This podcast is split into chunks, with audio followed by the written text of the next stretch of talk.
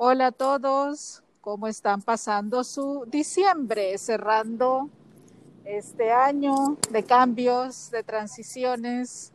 Es un placer estar nuevamente con ustedes. Soy Verónica Alvarado, creadora de Diseño UNE. Y hoy estamos grabando desde otra locación, por si escuchan tráfico, un poquito de, del ruido ambiental. Pero, como ustedes saben, Siempre contamos con invitados de lujo y hoy tenemos a dos, dos grandes, muy, muy importantes y también muy queridos y respetados por Diseño UNE. Vamos a abordar un tema que consideramos los tres y además de nosotros tres, muchísima gente más de gran importancia, que es el emprendimiento y la propiedad intelectual. Así que les comento quiénes son nuestros invitados y comenzamos este podcast. Para este episodio nos acompaña Paola Quesada. Ella es la coordinadora del Centro Emprendedor de la Escuela Superior de Economía y Negocios ESEN. Y también Julio Vargas, que es el abogado de cabecera, le digo yo, de Diseño UNE. Él es socio director de la firma García y Bodán para el área de propiedad intelectual para toda Centroamérica. Les podría contar muchísimo más en las reseñas de trayectoria de cada uno, pero en eso me llevaría todo el podcast. Así que bienvenidos. Hola Pau, hola Julio. ¿Cómo están? Muchas gracias, Vero, mucho gusto. Gracias por invitarnos a este podcast y que esperamos que resuene entre los emprendedores salvadoreños. Igualmente, de mi parte, muchas gracias por la invitación. Como siempre, Vero, yo soy eh, admirador y sigo tu podcast y, he escuchado todos los programas, así que muy a gusto y contento de estar acá. Me, gustó la presentación, mejor así, eh, sencilla y, bueno, así que a la orden, como siempre, y, esperando, como, como decía Paola, que sea de mucha utilidad en lo que platiquemos. Sí, sí, definitivamente. Entonces, entremos en materia. A ver, eh, contanos, Pau, para que todos eh, sepan eh, qué es y qué labor realiza el Centro Emprendedor ESEN. Bueno, el Centro Emprendedor nació en el 97 dentro del ESEN, que el ESEN es una institución de educación superior y esto nació con la idea, eh, primero, eh, de fomentar el espíritu emprendedor entre los alumnos y a pasar el tiempo, eh, venimos y vemos la misión de fomentar la cultura emprendedora responsable, conectando a los emprendedores del ESEN con los actores del sistema. Y eso lo hacemos a través de espacios donde puedan adquirir herramientas que les ayudan a crear, fortalecer o hacer crecer sus negocios. Y contamos con un catálogo de servicios tanto para alumnos como para externos como de nueve actividades eh, en específicas que son eh, de preincubación. Nosotros no somos una incubadora, somos una preincubadora, un semillero de modelos de negocios. Ah, súper. Bueno, recientemente tuvieron un evento que es uno de los más importantes en todo el país, les cuento. Yo por años y años he seguido el, el CIES eh, nuevamente le doy la palabra a Paola para que nos eh, comente y ustedes también se enteren de qué se trata el CIES. Justamente como mencionamos, que como creamos, generamos esos espacios donde los emprendedores pueden adquirir herramientas em, y conocimientos y también contactos que son súper importantes, el CIES, el Congreso Internacional Emprendedores, nació realmente fue la razón de ser de nacer el Centro Emprendedor en el 97. El Centro Emprendedor nació con la idea de primero del Congreso y del Congreso surgieron otras cosas. Em, con los años ha evolucionado. Este año nos tocó así como Saiyajin, tener otra, un upgrade, otra versión. otra versión, ya estamos como Super Saiyajin con el Congreso. Entonces, ponele que eh, en estos espacios lo que nosotros buscamos es que no solo para jóvenes, el tema de emprendimiento lo tenemos claro que emprendedor no es igual a joven. Emprendedor es una persona de cualquier edad que se mete en eso y dice, hoy sí quiero poner mi propio negocio y quiero hacer un cambio para mi familia, para mi comunidad. Entonces, en estos espacios del Congreso, justamente desarrollamos talleres, conferencias donde los donde los emprendedores que tienen una idea o ya tienen el emprendimiento en marcha puedan adquirir ciertas herramientas y contactos que les ayude a hacer crecer, a hacer eh, que dé frutos eh, ese emprendimiento. Y ponerle que este año fue eh, con el enfoque de, del emprendedor como super, superhéroe. Entonces, era el sí es el poder de emprender. Y realmente vemos la aceptación de parte del público en general, porque a pesar de huracanes, exámenes finales en universidades y todo, tuvimos una participación de más de 200 personas durante todas las actividades de, este Congreso. Y gracias, Vero, nuevamente por acompañarnos un año más y brindar un taller en el Congreso de la parte de autoconocimiento. Ay, yo fascinada. Yo, disfruto realmente ponerme a diseñar para el ESEN y para todos los emprendedores. Eh, fue súper rico, de verdad, de verdad lo, disfruté y también la temática de, poder encontrar nuestros superpoderes desde diferentes perspectivas. Sí, realmente mm, no nos damos cuenta cómo aún de la misma debilidad, porque eh, tuvimos un emprendedor que contaba cómo nació su emprendimiento y de una debilidad de él fue que surgió la idea. Una debilidad se puede convertir en tu superpoder. Sí, Sí, lo mismo pasa en el diseño. Un error bien canalizado se puede convertir en, un, en una gran idea también.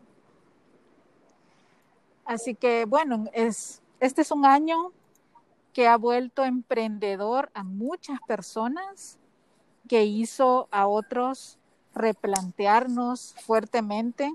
Entonces, Julio, ¿por qué se vuelve en este momento tan importante saber más sobre propiedad intelectual? Bueno, eh, como, como bien lo, lo dicen, el año, el contexto, todo lo que se ha vivido, toda la situación mundial, ha llevado a muchas personas a iniciar negocios, ha iniciado, ha llevado a muchas personas a emprender.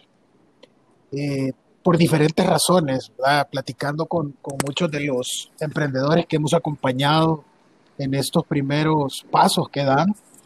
Hemos visto desde personas que lastimosamente perdieron su empleo o personas que vieron afectados sus ingresos y necesitaron buscar otras alternativas para poder salir con, con sus gastos o simplemente generar un poco más hasta gente que ya lo tenía en la mente y que la situación lo llevó a tomar la decisión finalmente de, emprender.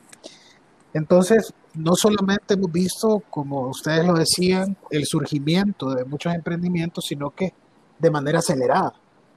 Y muchas veces, en el afán de correr, de encontrar una solución, de salir de una crisis, hemos dejado de lado pasos importantes, parte de las herramientas que decía Paola, que son los temas legales. Yo, yo no me iría directo a la parte de propiedad intelectual, pero sino que diría de, los, temas, de los temas legales en general, dentro de los cuales un componente importante es la propiedad intelectual. Y, y, vamos a ir poco a poco abundando un poco más, pero quizás la gran idea general que podríamos enunciar acerca de la importancia de esta materia es que en muchos casos el activo, la base del negocio, eh, va a ser un activo intangible, va a ser una creación, va a ser una marca, va a ser una obra alrededor de la cual va a girar todo el negocio. Va a ser un desarrollo, en muchos casos, que va a ser la piedra fundamental del negocio. Entonces, proteger toda la estructura del negocio, proteger ese intangible, que es el que luego vamos a explotar, por la misma manera en que funciona el sistema de propiedad intelectual, es las vocales, el ABC de cómo debe de empezarse un emprendimiento. Entonces yo creo que, Paola no, no creo que me dejará mentir, que hay que tener a la par esa asesoría legal, ese respaldo, ese, ese consejo para ir dando pasos seguros y eso es lo que hemos visto.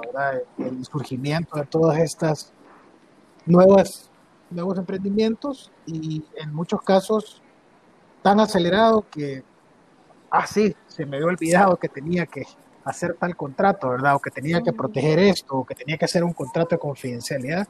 Y hemos logrado ayudarle a muchos a, a ordenarse en esa materia y a otros que lastimosamente reaccionaron un poco tarde a corregir y en muchos casos lastimosamente a tener que recomendarles un relanzamiento casi de, de, de la campaña de mercadeo y de expectación y, de, y del branding, porque eh, no se siguieron los pasos de la forma y en el orden en el que debían de haberse realizado. Definitivo, ahí Sí, justamente. Es. así Ajá. como dice él, a Dale, Julio, de que tenés que llevar, un emprendedor tiene que llevar de la, de, de, de la mano a esa asesoría legal. O sea, a mí me encanta cuando Ileana Benítez siempre dice, mi consejo para los emprendedores es de un brazo al abogado y del otro al contador.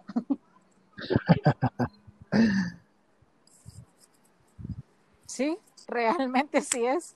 Y bueno, Julio te, te puede decir y les puede contar a todos que él nos ha ayudado a nosotros como Diseño UNE en cantidad de procesos, no solamente área de propiedad intelectual, a ordenar muchas cosas y a veces hasta ordenar el proceso de trabajo con alguien que nunca eh, se ha entendido con un diseñador, por ejemplo, y que piensa que solo por una llamada telefónica ya nos pusimos de acuerdo y ya con eso se cerró el trato y, y va a suceder todo lo que desea. Entonces sí, sí es muy importante tener un excelente abogado a la par y no descuidar todos estos procesos. Volviendo al comentario de Julio de, de la rapidez y de, de, esta frase que hemos escuchado mucho de, bueno, lanzate a lo digital porque ahora tus clientes son el mundo. Eh, yo ahí tengo mis, mis reservas y quizás más observaciones porque no funcionamos igual en todos los países, si bien obviamente podemos eh, ofertarnos y tener clientes más allá de las fronteras de cada uno de nuestros países. Entonces, Julio, ¿cuáles son los cambios más importantes que a raíz de la pandemia se han dado también en propiedad intelectual y áreas afines? Fíjate que esa es una pregunta buena y, amplia. Y, y, vamos a ver cómo la, cómo la vamos matizando. Y bueno, hay varias, hay varias maneras o manifestaciones de lo que ha sucedido con la propiedad intelectual. Una de ellas es que los activos de propiedad intelectual están circulando más rápidamente, más aceleradamente y masivamente a través de las mismas plataformas digitales. Entonces, así como te puedo decir, uno de los fenómenos que han surgido es que han precisamente eh, han nacido creaciones, se han elaborado nuevas creaciones. Estas han ido circulando por, la, por los medios digitales de una manera tan rápida que así como han nacido, también así se han infringido. O sea, hemos visto el surgimiento de nuevas marcas, de nuevos desarrollos, de nuevas aplicaciones, pero también estamos viendo copia eh, o infracción o mala utilización de esas plataformas. Eh, a veces los mismos canales de e-commerce, los mismos marketplaces, eh, son mecanismos que sí hacen que el, el, negocio sea muy fluido, pero al mismo tiempo vemos que se infringen derechos de propiedad intelectual dentro del marketplace y probablemente el dueño del marketplace no tiene un contrato a través del cual haya salvaguardado o haya dejado límites a la responsabilidad de lo que sucede en ese marketplace por aquellos que hacen negocios entre sí dentro de ese entorno digital. Entonces, esa, esa ha sido una de las situaciones que hemos visto por el mismo hecho de que el, comercio electrónico fluye más rápido que el comercio tradicional. Eh, al no tener protección, tú puedes estar exponiendo, y esa es quizás la palabra clave, hay una exposición de mi propiedad intelectual que abre la posibilidad de que haya un abuso de parte de otras personas, tanto nacional como internacionalmente, de esa creación. Precisamente el sistema de propiedad intelectual es tan importante porque te da una doble faceta.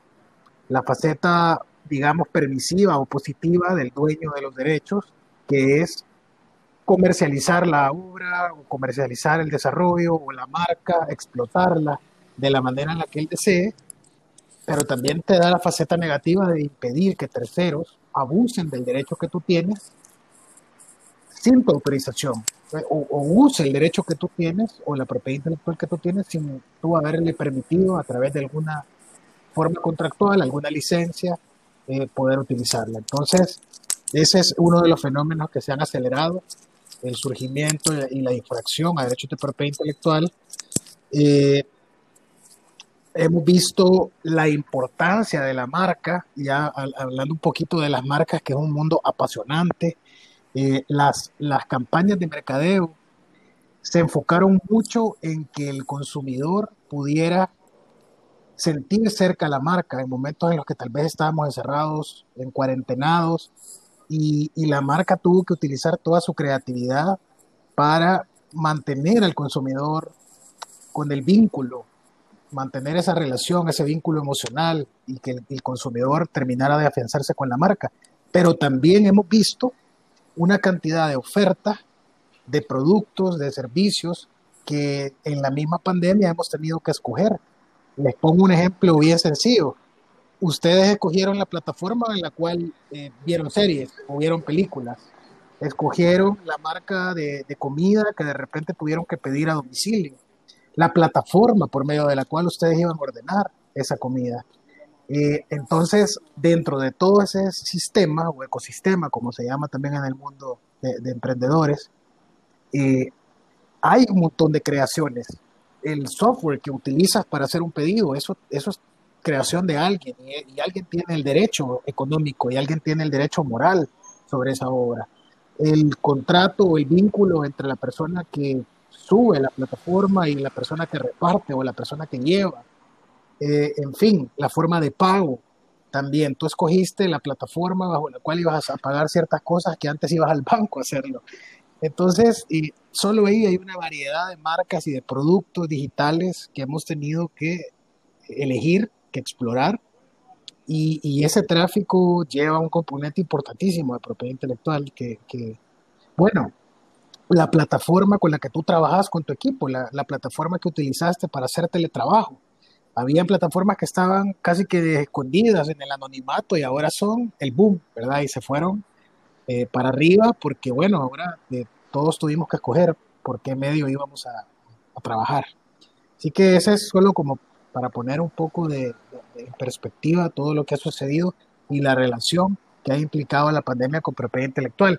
Y para terminar esta idea, que, que ya, me, ya me emocioné hablando de esto porque realmente es, es, es muy bonito, solo el tema de la investigación para la vacuna y las patentes que están involucradas y el uso de información, de literatura para estudios clínicos que han llevado al desarrollo de estas vacunas conlleva una cantidad de propiedad intelectual tan importante que la cura de la enfermedad va a venir justamente a partir de la propiedad intelectual que las compañías farmacéuticas que están en esa carrera por sacar la, la, vacuna han tenido que utilizar y van a tener que utilizar y van a patentar posteriormente para también salvaguardar sus derechos luego de las inversiones tan grandes en recursos, en tiempo que han tenido para llegar a ese desarrollo.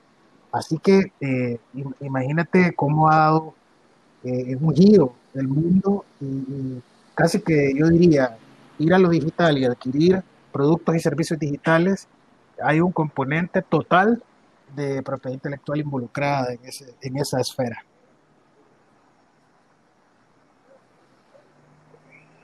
Wow, eh, se volvió más complejo. Se volvió más complejo, se volvió más expuesto, como decía, y ese es un tema que ha costado un poco hacerlo entender, pero creo que lo han ido asimilando la, la, la cultura de los emprendedores, eh, que a veces mejor no hay que correr, a veces mejor hay que dar los pasos, los primeros pasos en forma segura y protegidos, entonces emprender la marcha. ¿verdad? Sí, sí, yo justo eh, con este último comentario retomo algo que nos dijo una diseñadora mexicana que se llama Mara Montañez y ella dijo que ella había visto que en las primeras semanas todo el mundo se había volcado hacer eh, lives, eh, podcasts y bueno, todos los recursos que, que estaban en el momento, pero que ella no había querido, que ella había tomado la decisión con su estudio de diseño de primero observar qué estaba pasando para no actuar por impulso. Y me parece muy válido. Totalmente, totalmente. Así que bueno, volviendo a, a Paola y todo este mundo del emprendimiento que también ella lidera, porque Paola no les ha dicho, pero ella maneja una cantidad de proyectos súper chivos. Y, y Pau, ¿cómo se aborda el tema en los diferentes niveles de emprendedores? ¿Ves que, por ejemplo, un, emprendedor de, de fase inicial le da importancia a la propiedad intelectual o, se enfoca más en otras áreas y, en el camino va descubriendo que sí tiene que darle prioridad también a este tema o, cómo lo manejan ustedes? bueno, una cosa es cómo lo manejemos nosotros y otra cosa es como la perspectiva del lado del emprendedor. Desde la parte del centro emprendedor, nosotros siempre les hacemos hincapié en la importancia de que tomen en cuenta todo este tema legal, em, desde la parte de la formalización, o sea, la, el tener eh, capacidad de, dar una factura les abre mercado. Eh, en la parte de propiedad intelectual, igual, hasta este año hemos tenido, em, tuvimos un mes donde estuvimos justo con temas legales y uno era propiedad intelectual y el tema de marca. Desde la perspectiva del emprendedor, aquí es como depende. Depende de la visión que tiene el emprendedor. Si de repente son emprendimientos por oportunidad o emprendimientos dinámicos que los piensan así como escalar y todo eso, desde que están en etapa temprana van pensando en la necesidad de registro de marca. Lastimosamente, el 90% de los emprendimientos, eh, por ahí anda, ahorita no recuerdo el dato exacto del último YAM, eh, son por necesidad. Entonces estos emprendimientos por necesidad se enfocan en tener un nombre, una marca, algo que los distinga aparentemente de otros y se lanzan. Se lanzan y lo último que están pensando es en gastar los 125 dólares para ir a registrar siquiera la marca. Entonces es bastante complicado porque después encontramos a emprendedores que después de dos, tres años de estar con una marca, resulta que eh, la marca que ellos tienen les cae ahí alguna algún correo o algo que les dicen que si siguen utilizando les van a les van a demandar, ¿verdad? Porque eh, no la tienen registrada y la otra persona sí, y la otra persona tal vez acaba de salir al mercado.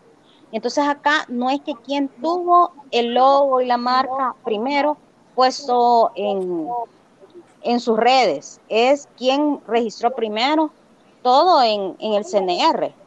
Y entonces ahí es como que se vuelve la situación complicada porque la mayoría de los emprendedores son por necesidad y no, no, no, le dan la importancia de vida a toda la parte legal. Y después eso es un dolor de cabeza, dinero, lágrimas, enojos de por gusto que se pudieron haber evitado si desde, desde un inicio hubieran, hubiesen tomado en serio el tema, eh, todo lo legal, los registros y estar ordenaditos. Entonces, ponerle que para, nosotros como centro emprendedor les ponemos esos ejemplos, les platicamos de esos ejemplos para que ellos no les pase. Por eso acá nosotros en todos nuestros en todos nuestros programas de acompañamiento a los emprendedores hay siempre un módulo que tiene que ver con temas legales.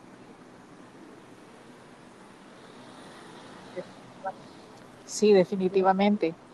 Eh, bueno, Julio tiene mil historias, miles de casos eh, similares, quizás unos más livianos, otros más graves, unos más dolorosos que otros, pero, pero volviendo al tema de, de trascender lo local para irnos a lo internacional, que muchos también estamos teniendo esa visión. Eh, Paola mencionaba el CNR, para El Salvador es el Centro Nacional de Registros tiene un nombre distinto en los diferentes países. y también procesos distintos. En este caso, pues ya le voy a dar la palabra a Julio, que él es el experto. En el caso nuestro, sí me alegra compartirles que se puede registrar eh, un hashtag, un eslogan, sin tener que convertirlo en una marca. En el caso de otros países eso no se puede hacer.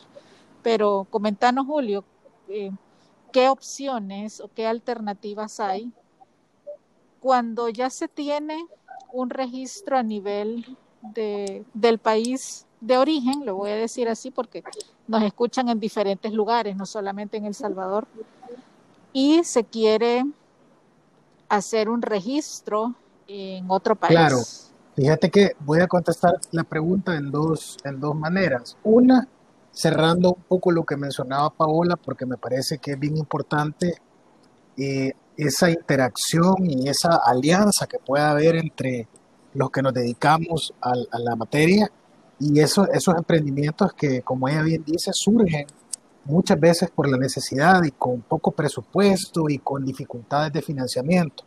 El tema de la innovación eh, tiene varias facetas, varias etapas que, deben de concatenarse y, conforman todo un sistema. Ahí tiene que intervenir el financiamiento ya por el medio en el que se, se pueda obtener. Debe haber estímulo también gubernamental y apoyo para acceder a ese financiamiento y a esa estructura.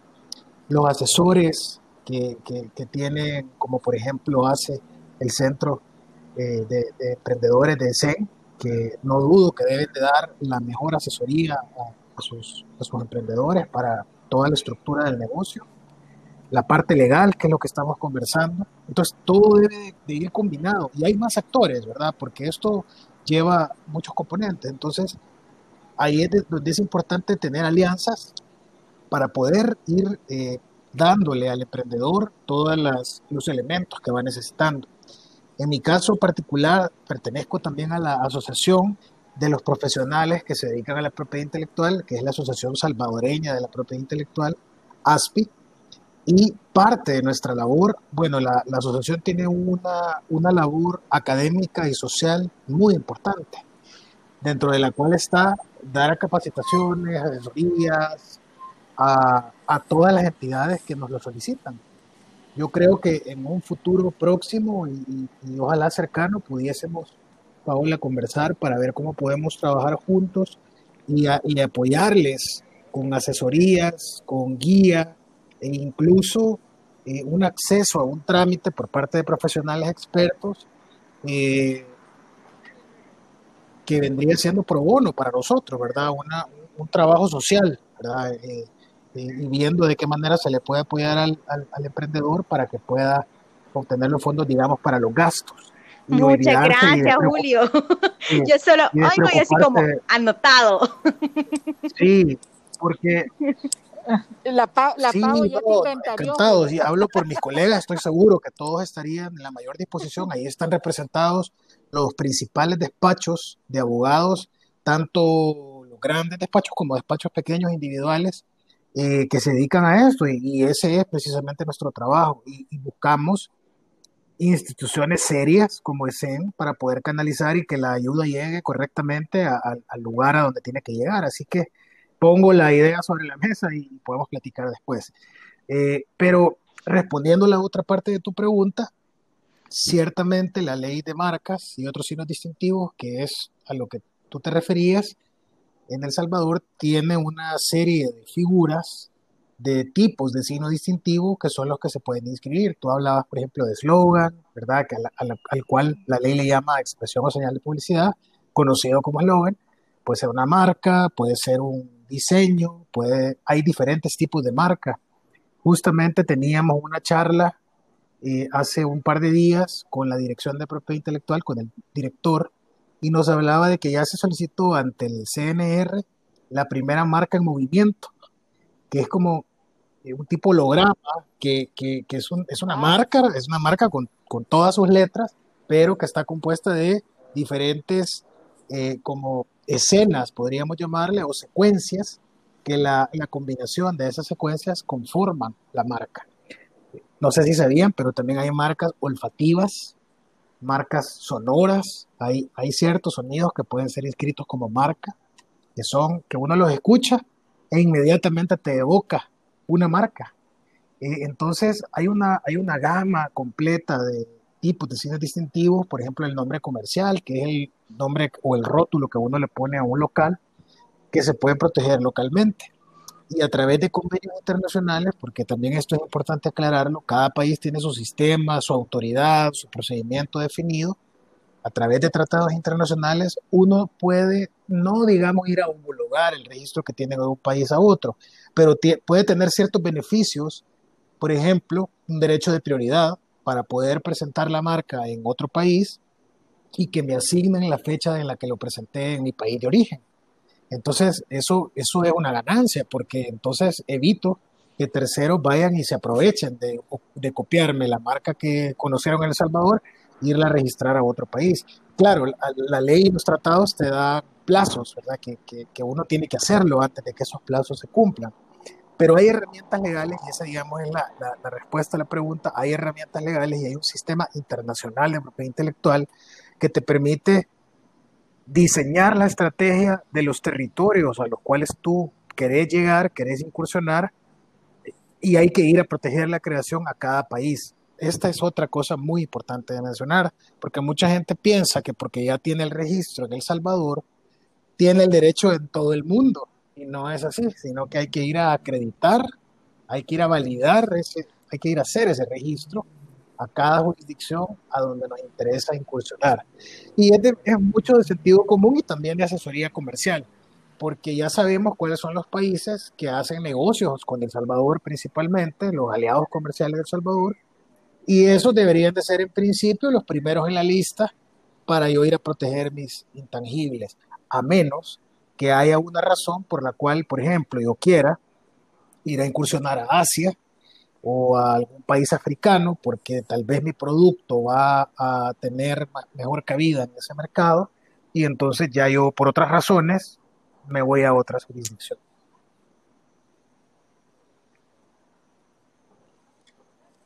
Súper. Sí, eso, de verdad esa parte, pónganle mucha, mucha atención, porque es, sucede, de verdad sucede que podamos creer que porque ya tenemos un registro de marca que aquí en El Salvador dura 10 años y debe renovarse también, valga el paréntesis, no aplica, no aplica para todo el mundo. Entonces, eh, pongámosle atención, estamos cerrando un año de cantidad de cambios, todos hemos estado tirando líneas en diferentes áreas y precisamente por eso que estamos ya en, la transición de un año al otro, eh, no dejemos de lado, de verdad se los pido, no dejemos de lado el tema de la propiedad intelectual y todos sus diversos componentes.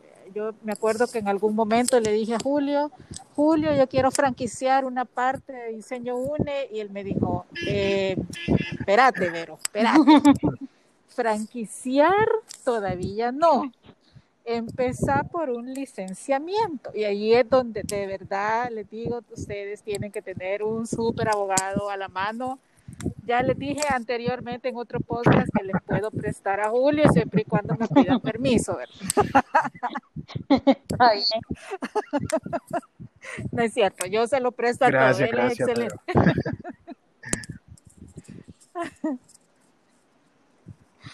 Así que sí, generemos ideas, presentémosle proyectos a la PAO para el Centro Emprendedor. Es una excelente aliada también, pero asesorémonos, asesorémonos para que podamos dar pasos sobre seguro y que tampoco nos metamos después en Definitivo. Totalmente.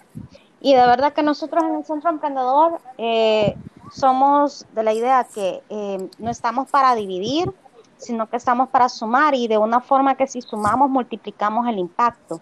Entonces, eh, súper abiertos y con Vero ya van, ya van a ser casi que dos años, ¿verdad, Vero? Que venimos así con distintos proyectos y que, no, que colaborando de forma conjunta y todos los que quieran colaborar al tema de los emprendedores siempre son bienvenidos. Excelente.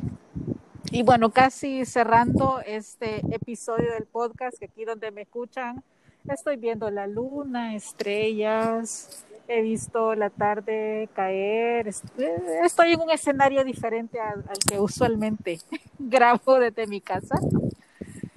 Eh, a ver, eh, para ambos, pregunta para ambos, para Pau y Julio, ¿qué le dirían como recomendación principal a un emprendedor en etapa inicial, a un emprendedor en etapa de desarrollo y a otro que ya está más consolidado con su negocio en relación pues al tema que hemos abordado en este episodio. El que, está consolidado el negocio, si no está con sus cosas legales y en regla, realmente no está consolidado.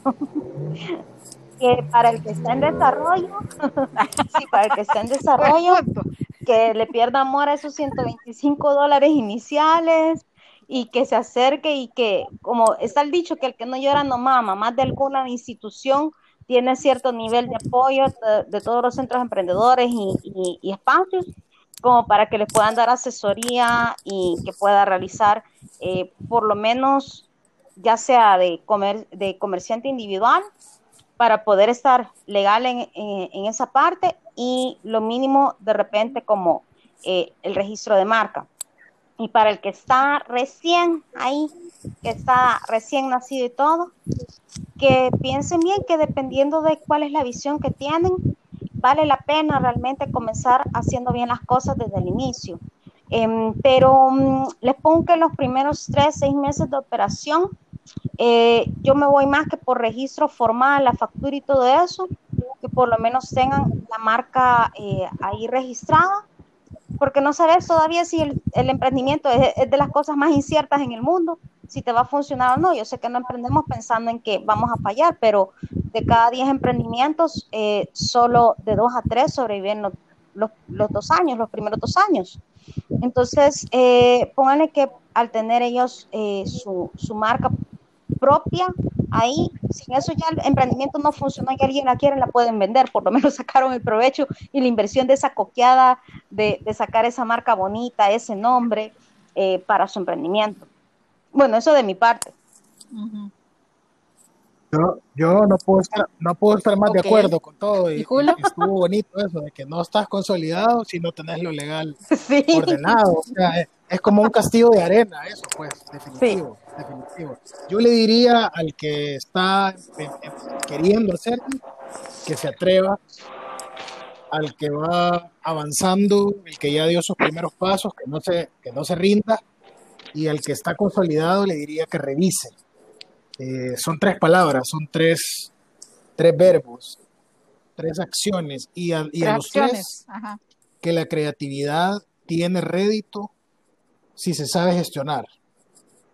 Eh, es, importantísimo poder gestionar. Yo, yo ya no hablo de registrar solo proteger o, eh, ejercer un derecho cuando ya, digamos, hay un irrespeto, hay una, hay una violación a un derecho sino que gestionar. ¿Por qué? Porque la gestión tiene una versatilidad que te permite incidir en la situación financiera, ya el, tema de gestionar tu propiedad intelectual te, puede generar un cambio financiero en tu negocio, puede ser un soporte transaccional, ¿por qué no pensar en, una marca que llegue a ser tan conocida, tan, tan famosa, que la podamos dar en prenda para un crédito? cosa que tal vez antes no, tal vez no se nos hubiese ocurrido. Valuar cuánto cuesta la propiedad intelectual que tenemos me puede permitir hacer una transacción. Puede ser que yo me dedique a crear una marca, a darla a conocer, eh, hacerla famosa, hacerla valiosa y luego venderla. ¿Por qué no? Así como hay gente que crea empresas y cuando ya crecen las vende y esa es su manera de ir teniendo un éxito empresarial, ¿por qué no crear marcas y luego hacer que circulen y comercializarla, ¿verdad? Esa, puede ser una, una, gestión. Luego, Exacto. Luego, otro modelo eh, de negocio. La, la, estrategia tributaria de la empresa también puede pues, tener una gran importancia pasando por, por aspectos de marca. Y, ¿por qué no decirlo? Litigios, ¿verdad? Evitarse un buen litigio, lo, que Paola comentaba, de que a veces eh, ya invertiste 3, 4 años en, esa marca, ya tenés tantos seguidores.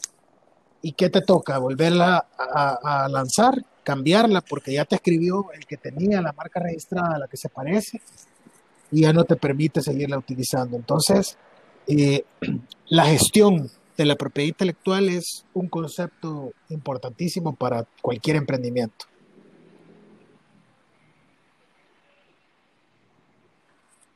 Excelente. Bueno, yo aquí casi, casi despidiendo este episodio del, del podcast, quisiera lanzar, ¿verdad? La inquietud que me encantaría que hiciéramos un evento triangulando Centro Emprendedores en Diseño UNE, García y Bodán para el próximo año. Así que ahí se los dejo para que le pongamos cabeza. Y bueno, ¿cómo los pueden encontrar? La, estoy segura que más de alguien va a querer contactarles. Así que, Pau, ¿cuáles son las redes sociales del eh, bueno, Centro Emprendedores? Por un lado, eh, si hay interés y todo, me pueden escribir a p de Paola, quesada con z, arroba. Eh, siempre eh, revisamos y atendemos los correos que nos llegan con solicitudes o consultas. Luego en, la, en Facebook nos pueden encontrar como Centro Emprendedores CEN y en Instagram como CESEN. Entonces, cualquiera de nuestras redes sociales o por, eh, o por un correo, correo directo, estamos eh, siempre abiertos a, atender. Realmente mucha gente cree que el Centro Emprendedores CEN solo atiende alumnos, pero tenemos otros programas que eh, son para cualquiera. O sea, tenemos personas que están en bachillerato y personas que tienen ya más de 40 años, pero tienen el ánimo y el espíritu emprendedor. Entonces nosotros lo que buscamos en el Centro Emprendedor es justo apoyar a los emprendedores que quieren sacar a este país adelante, hoy más que nunca. De mi lado, de mi lado, pues eh, a través de mi correo electrónico, creo que es un contacto directo, eh, julio.vargas arroba garciabodan.com. Creo que lo puedes poner ahí en, el, en, el, en las referencias del podcast, pero y la firma pues también genera bastante contenido y sí. bastante información relevante, no solo en mi área, ¿verdad? Que es propiedad intelectual, sino que en todas las áreas del derecho tenemos la página web, garciabodan.com, la fanpage de Facebook, que está como García y Bodán, con la I eh, inglesa. Eh, también tenemos Twitter de García y Bodán y el LinkedIn. Así que cualquiera de esas plataformas pueden encontrar nuestro contenido y cualquier consulta o, o pregunta, pues directamente a mi correo electrónico que les indicaba.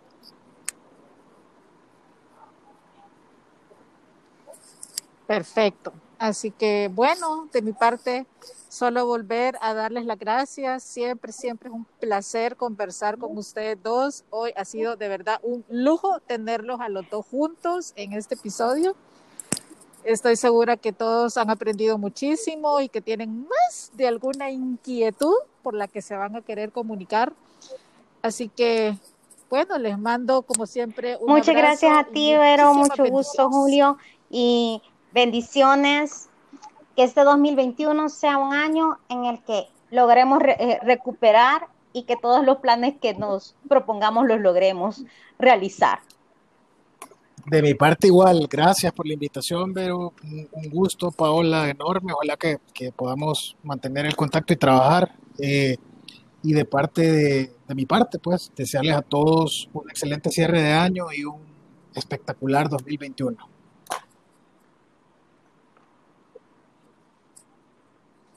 Gracias y bueno, para todos ustedes que nos han estado escuchando por más de seis meses ya, lo mejor, que los deseos de su corazón se realicen en el momento perfecto para ustedes y para Dios. Bendiciones.